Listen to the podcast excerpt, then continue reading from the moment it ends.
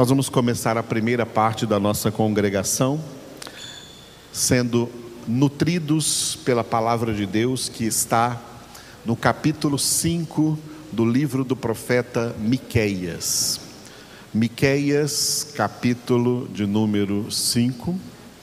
Os que estão aqui presentes poderão ler juntamente comigo, e quem está à distância também pode ler, se você puder acompanhar ou ler em voz alta onde você estiver.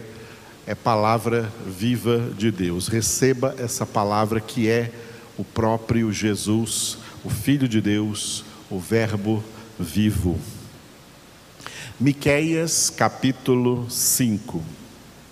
Agora ajunta-te em tropas, ó filha de tropas, por se há sítio contra nós. Ferirão com a vara a face do juiz de Israel. E tu, Belém Efrata, pequena demais para figurar como grupo de milhares de Judá, de ti me sairá o que há de reinar em Israel, e cujas origens são desde os tempos antigos, desde os dias da eternidade. Portanto, o Senhor os entregará até o tempo em que aqui está em dores tiver dado a luz.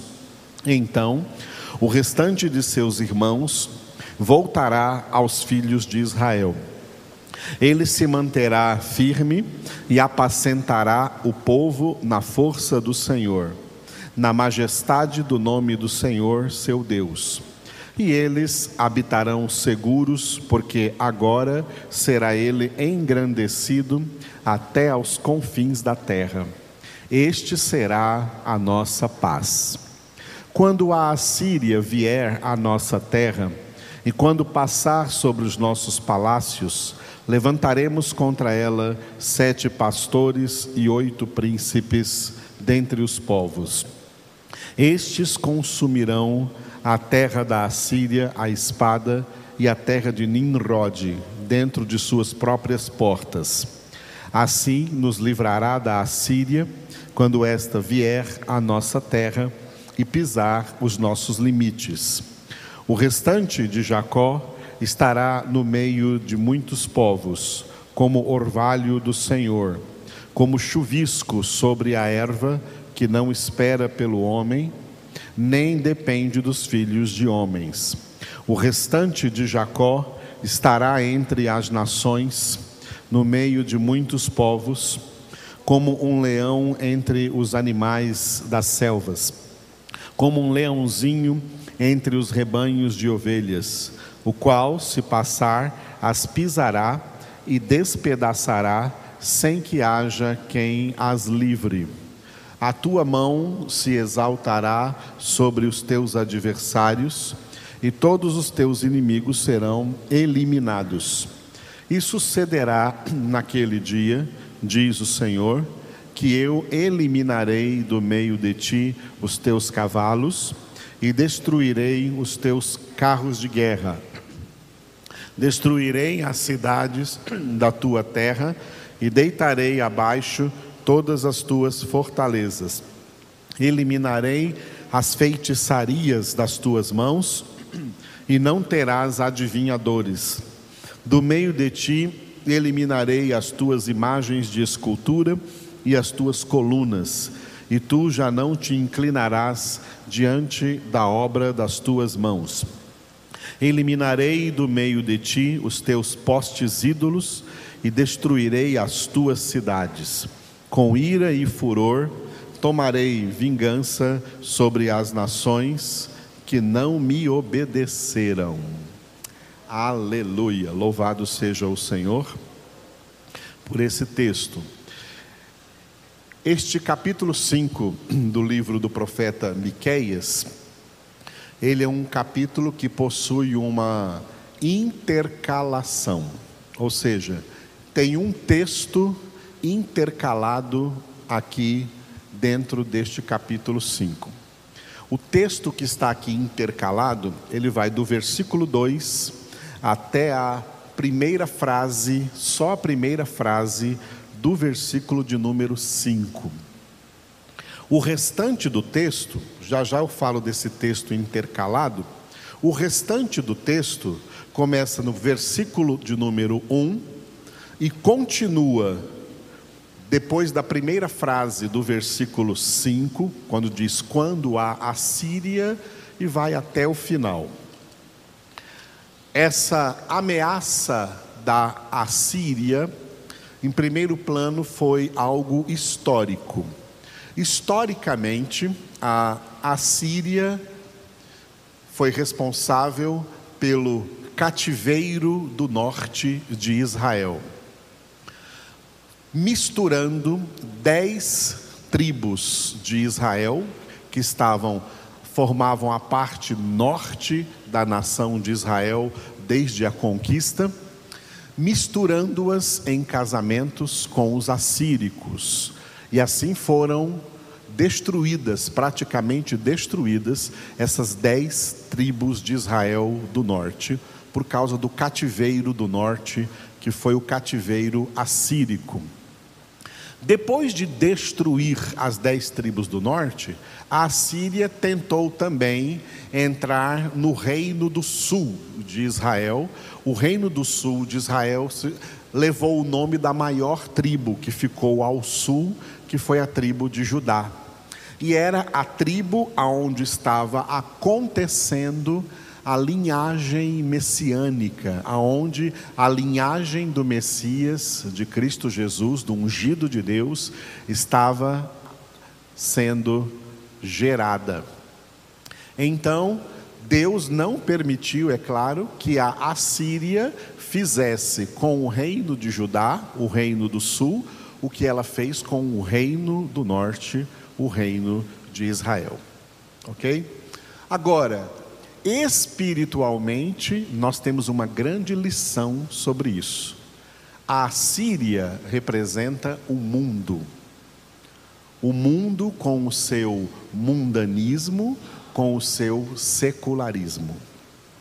As dez tribos do norte que a Síria conseguiu corromper, infelizmente, digo, diríamos assim, representa a corrupção espiritual que a maioria dos crentes sofre em todas as épocas e em todos os séculos do cristianismo, inclusive hoje.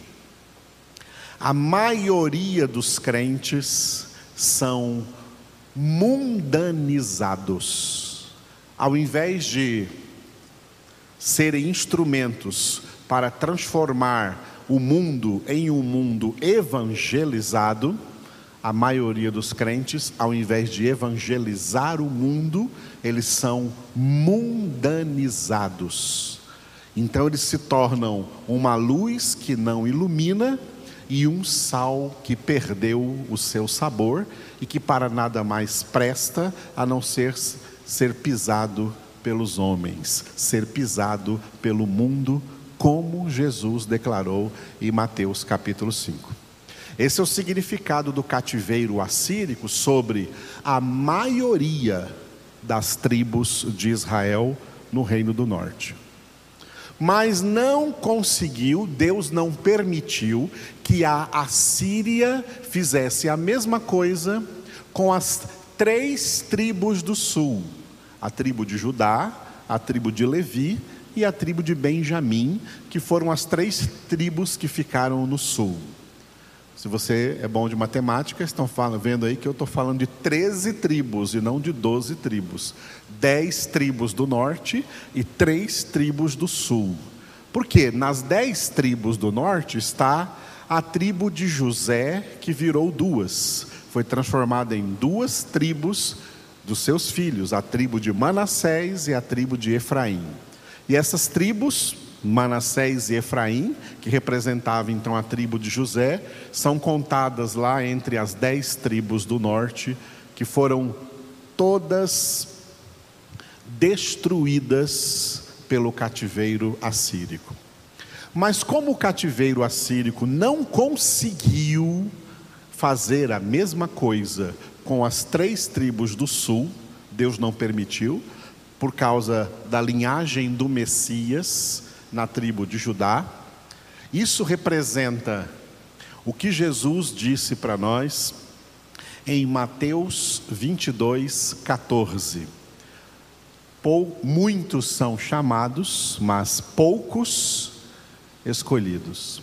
As dez tribos do norte representa a maioria, os muitos crentes, a maioria dos crentes são contaminados pela Síria, são contaminados pelo mundo e perdem a sua espiritualidade, perdem a sua fé, perdem perdem a sua aliança com Deus. Mas a minoria, os poucos escolhidos, são representados pelas três tribos do sul: a tribo de Judá, a tribo de Levi e a tribo de Benjamim. Nesses poucos escolhidos, Deus não permite que o mundo os contamine. Eles permanecem firmes no Senhor.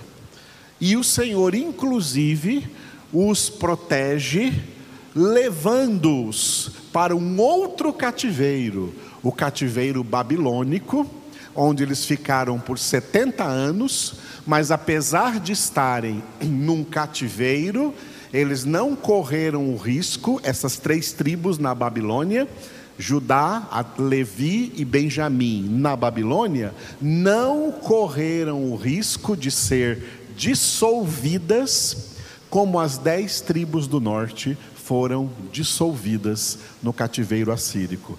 As três tribos que foram para o cativeiro, mesmo no cativeiro, elas foram preservadas até o tempo da restauração, quando foram trazidas de volta para Israel no período da restauração. Bom, isso é um ensinamento para nós. Entenda isso o mundo vai conseguir, o mundo e Satanás, o príncipe desse mundo, vai conseguir sim destruir a fé na maioria dessas pessoas que se chamam crentes e evangélicas. E isso já está ficando bem claro e provado pelo tanto de heresias que tem por aí em nome de evangélico. Mas os eleitos de Deus, aqueles que Jesus chamou de poucos escolhidos, aqueles a quem Paulo se referiu em Efésios capítulo 1, versículo 4, como aqueles que Deus escolheu em Cristo antes da fundação do mundo para serem santos e irrepreensíveis diante dele, estes perseverarão até o fim na verdade, na palavra, no caminho em Cristo Jesus, percorrendo a carreira que lhes está proposta, mantendo firme o seu olhar no Autor e Consumador da fé, Jesus. A intercalação neste capítulo 5 foi uma profecia da primeira vinda do Senhor Jesus, uma profecia do nascimento de Jesus. Do versículo 2 até a primeira frase do versículo 5. O versículo 2 foi citado, inclusive, no Evangelho segundo Mateus, quando Herodes mandou emissários perguntar aos sacerdotes de Jerusalém onde que o Cristo, o Messias que eles esperavam, deveriam nascer. E os sacerdotes citaram para eles esse versículo 2 aqui de Miqueias capítulo 5, quando Deus disse para a pequena cidade de Judá chamada Belém. Judá era o estado e Belém uma pequena cidade.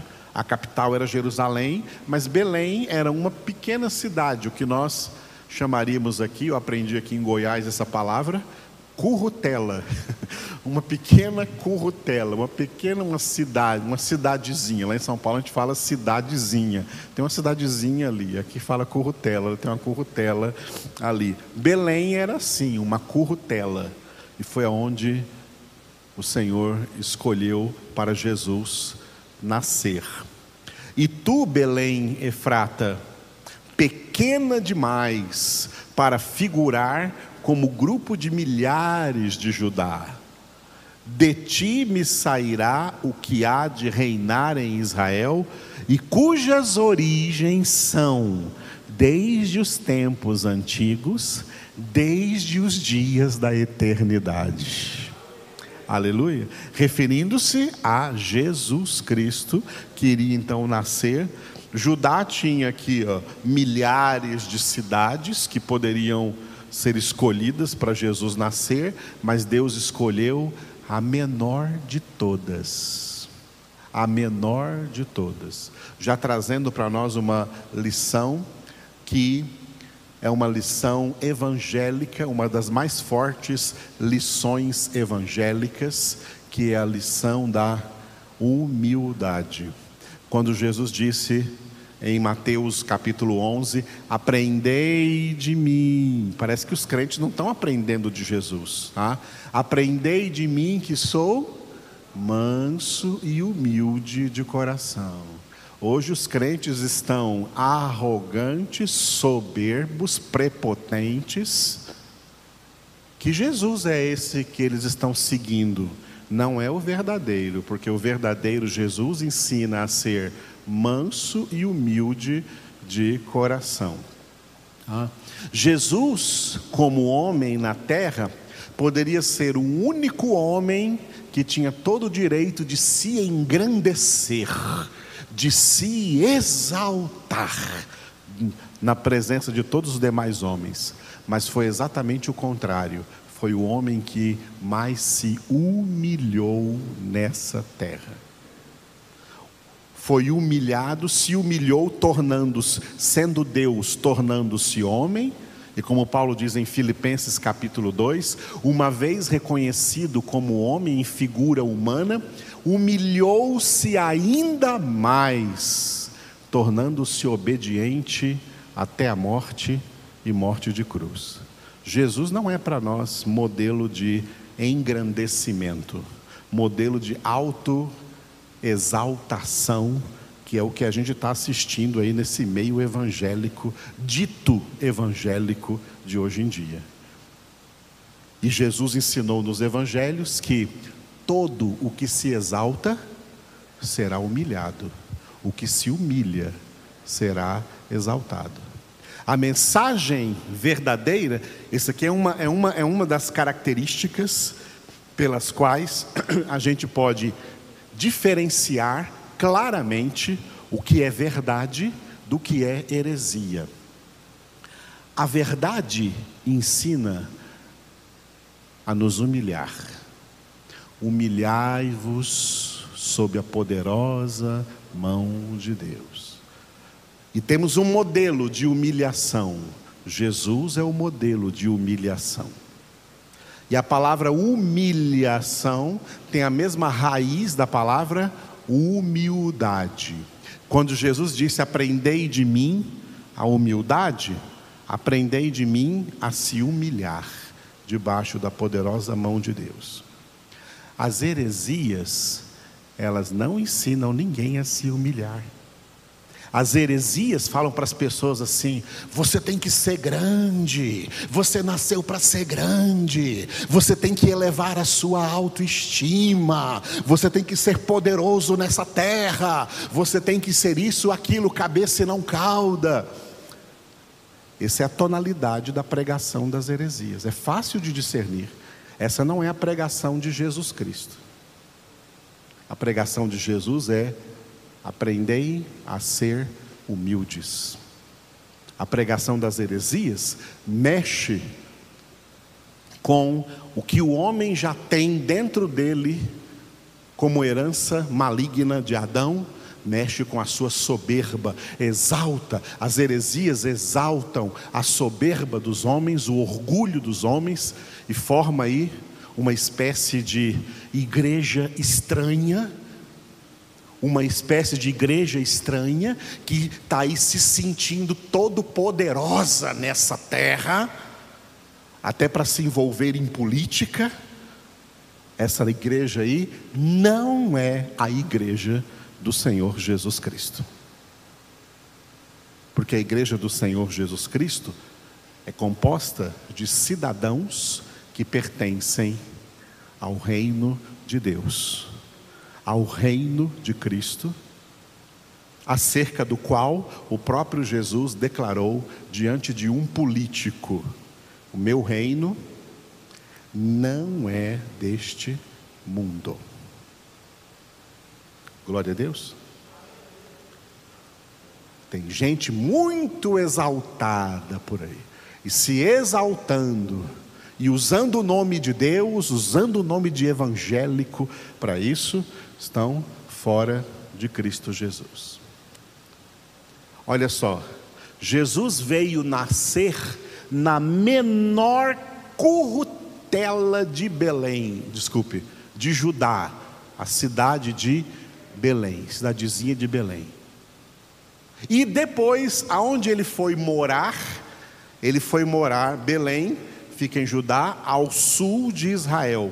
Ele foi morar ao norte de Israel, num outro estado chamado a Galileia, cuja capital era Cafarnaum, mas Jesus foi morar na menor currutela da Galileia, que se chamava Nazaré.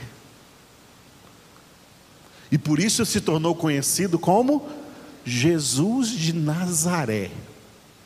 Era uma humilhação para a pessoa ser chamada pelo sobrenome de Nazaré. Porque o que se dizia na Judéia e em todo Israel é: pode porventura vir alguma coisa boa dessa currutela lá de Nazaré? O que, que pode vir daquele, daquele lugar lá onde Judas perdeu as botas? Jesus veio de lá. E se tornou conhecido como Jesus de Nazaré. Tá? Se Jesus quisesse se exaltar na terra, ele teria nascido em Jerusalém. Tá? Para ser o chefe de Jerusalém, o Messias de Jerusalém, o poderoso de Jerusalém. Não, Jesus não quis isso. E Jesus frustrou os desígnios dos próprios israelenses quando eles pensavam que o Messias de Deus, o ungido de Deus, iria restaurar o reino político deles. Jesus disse: Não, eu não vim para isso, não. Eu não vim restaurar o reino de Israel. Eu vim implantar o reino do meu Pai no coração daqueles que eu salvo dentro dos que são salvos. Por isso Jesus disse: o reino de Deus não é de visível aparência, não é ali, não é aqui, não é em Jerusalém, não é Israel, não é Estados Unidos, não é Brasil, não é em nenhuma nação da terra. O reino de Deus está dentro de vós.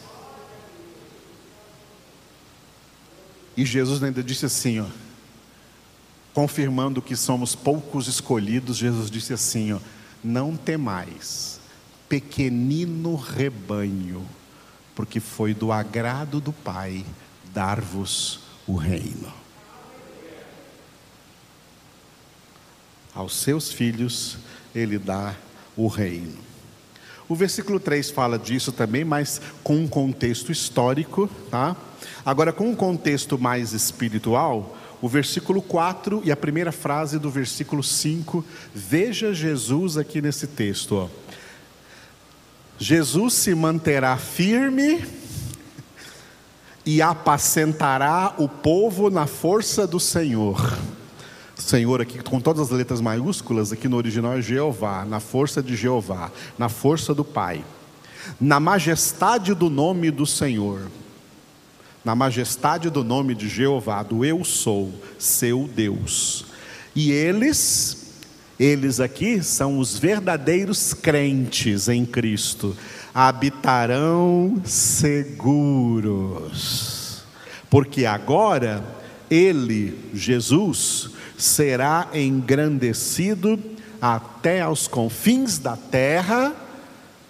E terminando a profecia messiânica, na primeira frase do versículo 5, Este será a nossa paz confirmando o que Paulo depois escreveu em Efésios, capítulo 2, versículo 14: porque ele, Cristo, é a nossa paz. Aleluia. Eu tenho ensinado as pessoas, cuidado, tá? Jesus não é o príncipe deste mundo. Jesus disse que o príncipe deste mundo é o diabo. Jesus é o príncipe da paz, é assim que ele é chamado na Bíblia. Ele é o nosso príncipe. As pessoas do mundo estão, como em Efésios capítulo 2, versículo 2, tá? estão sendo guiadas aí no curso deste mundo, segundo o príncipe da potestade do ar, o diabo que é o espírito que agora atua nos filhos da desobediência. Mas os filhos de Deus são guiados pelo príncipe da paz. Jesus é o nosso príncipe. Vamos louvá-lo nessa manhã? Fique de pé e louvemos ao Senhor.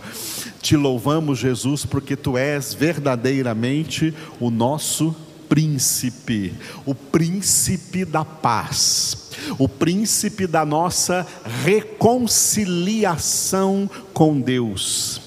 Obrigado, Senhor, pelo evangelho da reconciliação, pela mensagem da reconciliação, pela reconciliação como resultado da obra da salvação, da obra da redenção, cujo centro és tu, Jesus és a nossa paz.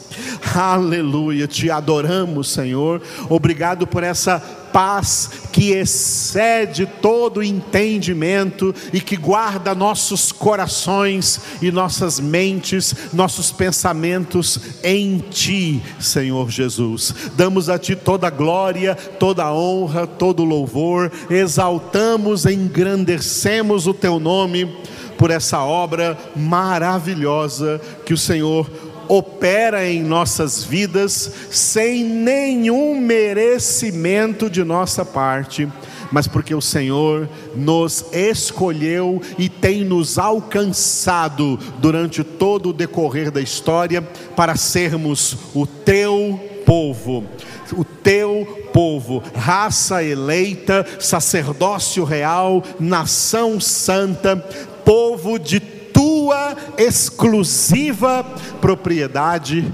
porque o selo do teu firme fundamento que permanece é este: tu conheces os que te pertencem.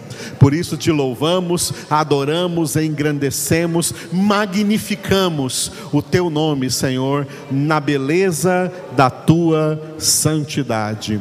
Obrigado, Pai Obrigado, Jesus. Obrigado, Espírito Santo. Amém.